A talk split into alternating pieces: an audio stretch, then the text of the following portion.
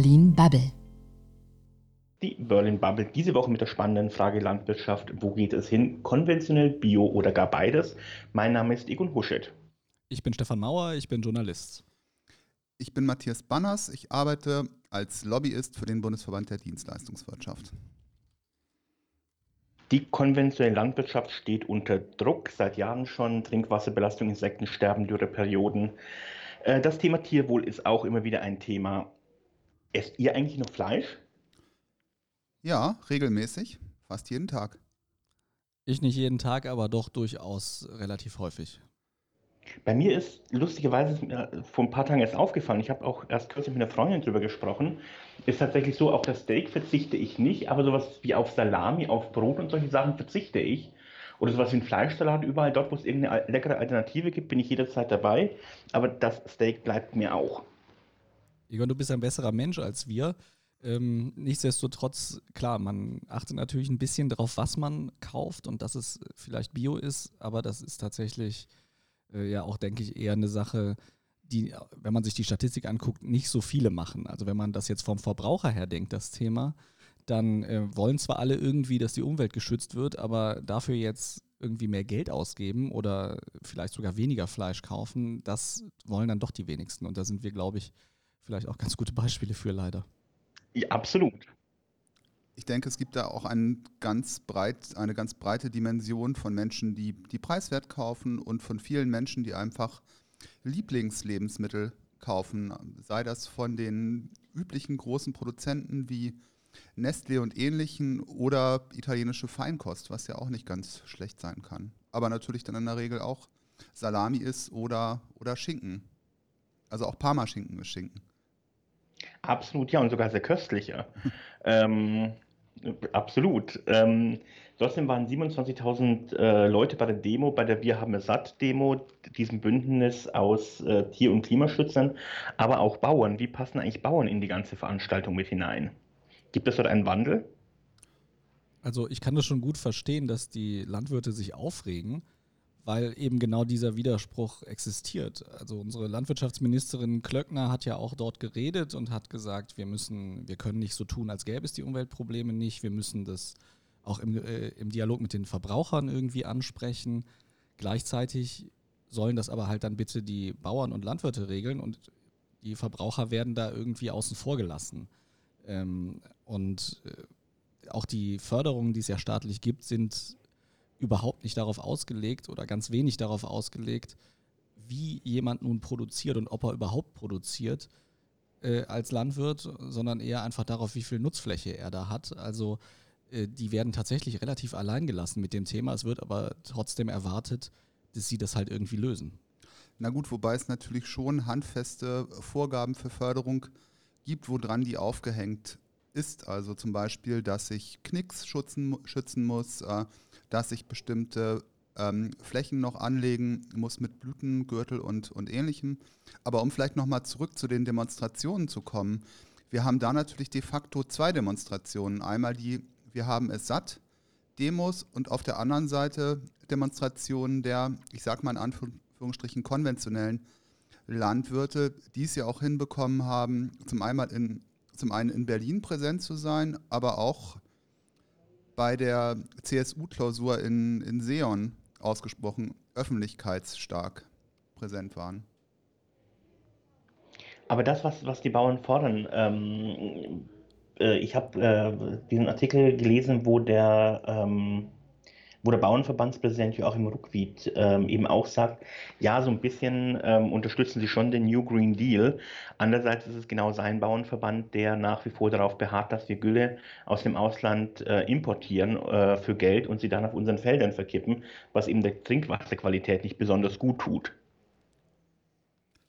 Ich glaube, das Problem ist ja tatsächlich auch ein wirtschaftliches. Die es ist ja eben so, wir, wir erwarten einerseits, dass unsere Landwirte sich an starke ökologische Auflagen halten. Es ist ja auch schlecht für die Trinkwasserqualität. Die Nitratgehalte sind extrem hoch in Gebieten, wo so viel Gülle ausgekippt wird und so viel gedüngt wird. Ähm, die Bauern sind aber nun mal in Konkurrenz mit, ich sage jetzt mal, welchen aus der Ukraine, die, wo es eben solche äh, Beschränkungen nicht gibt. Und die dann pro Hektar Fläche deutlich mehr produzieren, billiger produzieren und das dann aber ungehindert und ohne große Auflagen in die EU einführen dürfen. Und das ist, glaube ich, das Problem. Also wir müssen uns ein bisschen entscheiden, wollen wir äh, in Kauf nehmen, dass Produkte teurer werden, diese Auflagen für alle, auch für Importeure gelten. Wir müssen schauen, wie kann das überprüft werden. Und wenn das überprüft werden kann, dann, wie gesagt, dann werden die Lebensmittel halt teurer. Und das will ja auch dann irgendwie wieder keiner schuld sein. Also die Diskussion ist so ein bisschen, wasch mich, aber mach mich nicht nass. Ähm, wir wollen bitte, dass unsere Landwirte umweltschonend produzieren, aber gleichzeitig wollen wir auch nicht, dass die Verbraucher irgendwie merken, dass die Dinger teurer werden. Und wir haben natürlich einen handfesten Interessenskonflikt zwischen Freihandel und setzen wir eigene, eigene Standards. Also letztendlich werden wir auch nicht, nicht drum herum kommen, irgendwie halt anderen Ländern Zugang zum europäischen Markt mit ihren landwirtschaftlichen Produkten zu gewähren. Und das, das ist auch gut so. Auf der anderen Seite, klar, es ist dann unglaublich schwierig für Landwirte, die hier zu unseren Standards produzieren, äh, da auch konkurrenzfähig zu sein. Vielleicht ganz interessant, ähm, mein Bruder, wie ihr vielleicht irgendwie auch aus meinen Positionen schon rausgehört habt, hat auch einen Milchviehbetrieb in Schleswig-Holstein. Und ich habe ihn am letzten Wochenende irgendwie halt einfach mal zu dem Thema gefragt, wie irgendwie halt die jetzige Situation ausschaut. Die Landwirte sind mit der derzeitigen Situation unzufrieden, weil die Rahmenbedingungen für die Landwirtschaft ständig schwieriger wird zum Beispiel die ähm, Umweltgesetze, Umweltauflagen und zusätzlich die Erzeugerpreise weiter sinken, was nicht miteinander vereinbar ist. Ja, mehr Auflagen, weniger Geld für die Produkte. Klar, wenn das so ist, dann lässt sich das natürlich nicht unter einen Hut bringen. Die Frage ist, was ich von euch vielleicht auch mal ähm, wissen, gerne wissen würde, wie ist da eigentlich eure Position? Ist, wäre es zum Beispiel eine Lösung, so wie die Grünen das fordern, dass sie sagen, öffentliche Gelder für öffentliche Leistungen. Das heißt, dass also die Förderung, die ja vor allem aus der EU kommt, dass die viel stärker gekoppelt wird. Die ist ja bisher zum größten Teil an einfach die Fläche gekoppelt, die jemand hat, die landwirtschaftlich genutzt werden kann. Sollte die viel stärker gekoppelt werden daran, wie jemand bewirtschaftet und eben Bioerzeugung noch viel, viel stärker gefördert werden, damit eben diese Verluste ausgeglichen werden? Also ich denke, Bioerzeugung ist natürlich ein anderer Schnack, aber diese einheitlichen Standards, wenn wir die zumindest EU-weit haben, gut, dann äh, wäre das vermutlich halt sogar machbar. Aber ich denke gerade aus, aus Frankreich, die französischen Landwirte sind ja auch schon länger recht effektiv und erfolgreich, wenn es irgendwie halt darum geht, ihre Interessen durchzusetzen. Deswegen bin ich sehr skeptisch, dass es gelingt, uns da irgendwie, dass es uns gelingt, da europaweit einen einheitlichen Rahmen einzuziehen, der dann irgendwie halt auch für alle gilt und funktioniert. Aber wünschenswert fände ich ihn trotzdem. Ich bin mir nicht so ganz sicher, ob dieses, das, was die Grünen davor haben, nämlich rein ähm, äh, bisher Stärke Bio zu, ähm, zu subventionieren, ich weiß nicht, ob, ob uns das wirklich hilft. Äh, aber ich glaube tatsächlich, die Subvention muss anders verteilt werden. Da müssen wir zum neuen, äh, zu einem neuen Konsens kommen, wie wir das so verteilen, dass es eben auch äh, ermöglicht oder es nicht wesentlich zu wesentlichen Verlusten führt, wenn wir nicht ähm, auch äh, Biolandwirtschaft haben, äh, statt nur konventionelle Landwirtschaft. Wir haben natürlich auch einen, einen, hohen Druck beim Thema Agrarsubventionen, weil die schlicht und einfach einen, einen riesigen Anteil im EU-Haushalt ausmachen. Also damit ist es zwangsläufig ein Thema, was irgendwie halt auch ständig auf dem Tisch liegt. Also die Idee dahinter ist ja, dass es überhaupt noch eine nennenswerte europäische Landwirtschaft und landwirtschaftliche Produktion gibt. Das ist ja durchaus ein sehr, sehr politisches Thema. Sieht denn jemand von euch das anders, dass, dass, wir, das, dass wir das aufgeben könnten, sollten und der, dafür dann lieber auf Subventionen verzichten? Oder seid ihr schon der Meinung, dass grundsätzlich diese Subventionen sinnvoll sind? Ich bin der Meinung, dass grundsätzlich diese Subventionen sinnvoll sind, weil es natürlich auch keine ganz schlechte Idee ist, dafür Sorge zu tragen, dass wir auch weiterhin in Europa unsere eigenen Lebensmittel produzieren können. Also und dass auch die Basis irgendwie halt dafür vorhanden ist ist, weil letztendlich, wenn ich aus einer ähm, Produktionsfläche, Produktionsfläche irgendwie etwas, etwas anderen, anderes mache, dann ähm, wird es mir irgendwie in Zukunft irgendwie halt nicht gelingen, von, vom einen Jahr aufs nächste auch Produktion irgendwie halt wieder aufzubauen. Absolut, sehe ich auch so, aber ich finde nach wie vor, wir müssen vielleicht mit den Jahren so ein bisschen sensibler werden wohin ähm, diese Förderung fließt, in welche Themen, in welche Bereiche. Und, ähm, und ich finde auch tatsächlich, äh, dass, dass die Landwirtschaft zum einen natürlich produziert, zum anderen aber auch ein, mittlerweile ein ganz großes Sortiment an Nebengeschäften betreibt, die eben auch nicht umweltförderlich sind. Dazu gehört zum Beispiel eben, dass Nitrat verklappt wird auf den Feldern, was sich dann wiederum ähm, auf das Thema Trinkwasser auswirkt. Und ich habe noch einen anderen Punkt. Ähm, ich glaube, Deutschland ist das Land in Europa, in dem wir ähm, anteilig vom, vom Haushaltseinkommen das wenigste für Lebensmittel ausgeben. Insofern ist das vielleicht auch nochmal ein Weg, ähm, dass äh, Deutschland nicht stehen bleiben wird ähm, und die Leute nicht verhungern werden, wenn wir tatsächlich einen etwas größeren Teil ähm, äh, des Einkommens äh, in Zukunft für äh, Nahrungsmittel und für landwirtschaftliche Produkte aufwenden. Das ist ja dann aber auch, sage ich mal, gleich wieder eine soziale Diskussion, weil natürlich, wir sitzen hier, wir, uns geht es allen gut, natürlich können wir sagen, wir kaufen Bio, wir geben von mir aus auch ein bisschen mehr Geld dafür aus. Das tut uns jetzt nicht so weh, aber ich gehe schon davon aus, dass viele, viele Leute, ich habe mir letztens Statistiken angeguckt, 90 Prozent der verkauften, des verkauften Fleischs, der verkauften landwirtschaftlichen Erzeugnisse in Deutschland sind nicht bio. Das heißt, 90 äh, Prozent der, der Kunden, für die würde das eine drastische Preissteigerung bedeuten. Und das ist eine soziale Frage. Wir können nicht einfach sagen, ja, äh, das wird dann halt teurer für die. Wir müssen zumindest drüber nachdenken, was das heißt. Und äh, ob es nicht irgendwie sinnvoll wäre, da jetzt sei es auf Seiten der Landwirte oder auf Seiten der Verbraucher irgendwelche Puffer einzuziehen, damit das nicht so sprunghaft geschieht. Na gut, und es ist natürlich auch so, dass gerade Haushalte mit einem geringeren Einkommen verhältnismäßig mehr für Lebensmittel ausgeben als irgendwie halt die Besserverdienenden. Was aber letztendlich skurril bei dieser Preisdiskussion ist, dass wir natürlich auch irgendwie halt viele Nebeneffekte haben. Also zum Beispiel äh, bekommt mein Bruder zurzeit ähm, für, ein, für einen Bullenkalb irgendwie halt nur 5 Euro. Letztendlich der Preis ist da irgendwie halt total am Boden. Ich habe ihn auch nochmal äh, danach gefragt, warum, warum das so ist. Es hat verschiedene Gründe. Der eine Grund ist, dass äh, viele Mastbetriebe aus der, Produkt aus der Mast Tierhaltung aussteigen, da die Alternative der Verwertung für Mais im Biogas wesentlich besser ist. Der zweite Grund, ähm, der Rindfleischmarkt steht unter Druck, da, die, da viel aus dem weiteren Ausland billig eingeführt wird. Und genau die ersten beiden Punkte finde ich ausgesprochen interessant, dass sich Preise natürlich auch noch über, über andere Themen bilden, die irgendwie halt am Amazon-Markt auftauchen und auch andere Subventionen, die irgendwie halt andere ähm, politische Ziele verfolgen. Also zum Beispiel das Thema ähm, erneuerbare Energien und Biogas. Das hat natürlich dann auch wieder wirklich irgendwie halt ganz konkrete Auswirkungen, irgendwie halt nicht nur auf die, auf die Fleischpreise, sondern auch auf die, äh, die Pachtpreise für, für Land, die sich dann irgendwie halt daran orientieren. Aber da sind wir doch genau wieder beim Welthandelsthema.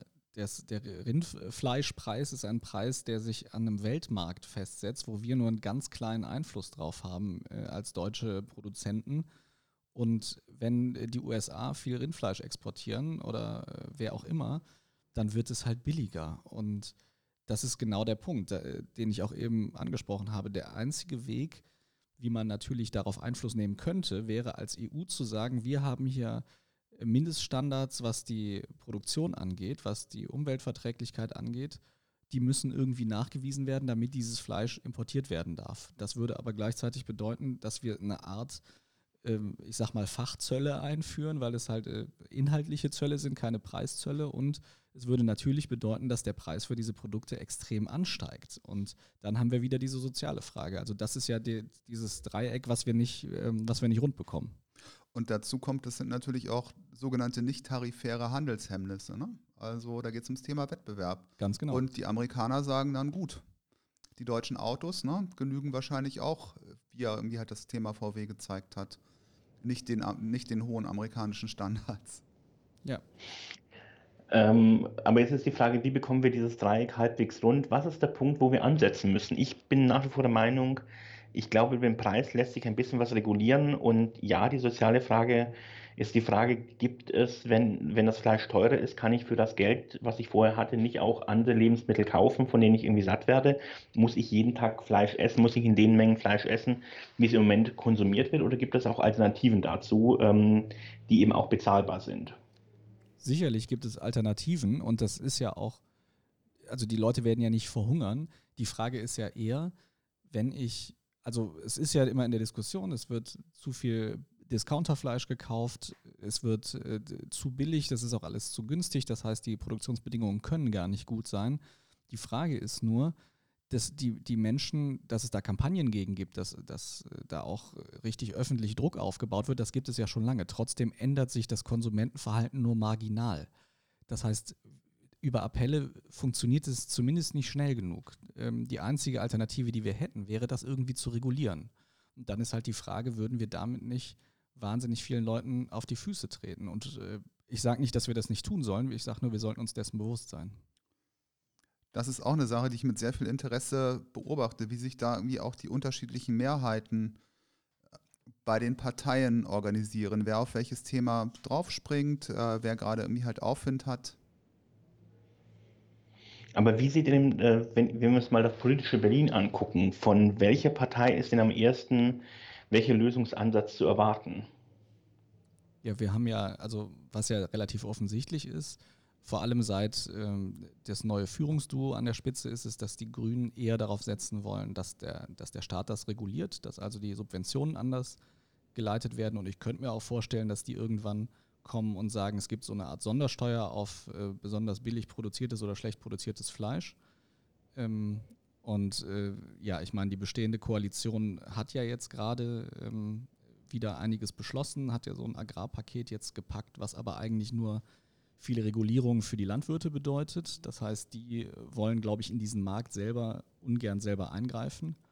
Und die FDP sagt, sie setzt vor allem auf die Digitalisierung und effizientere Landwirtschaft, ähm, möchte aber natürlich auch nicht in diesen Markt eingreifen. Also die, die einzigen, die da wirklich stärker regulieren wollen, sind, so wie ich das sehe, eigentlich die Grünen.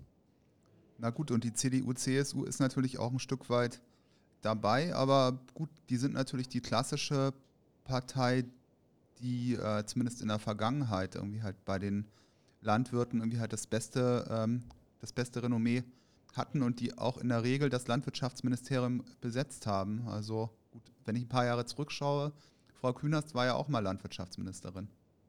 Und die hat sich auch immer sehr gestritten mit den ganzen Landwirten. Genau. Das kann man von Julia Klöckner so nicht behaupten. Liebe Runde, ich danke euch sehr, es war sehr spannend. Danke dir. Danke dir, Egon. Bis zum nächsten Mal. Bis zum nächsten Mal. Ciao.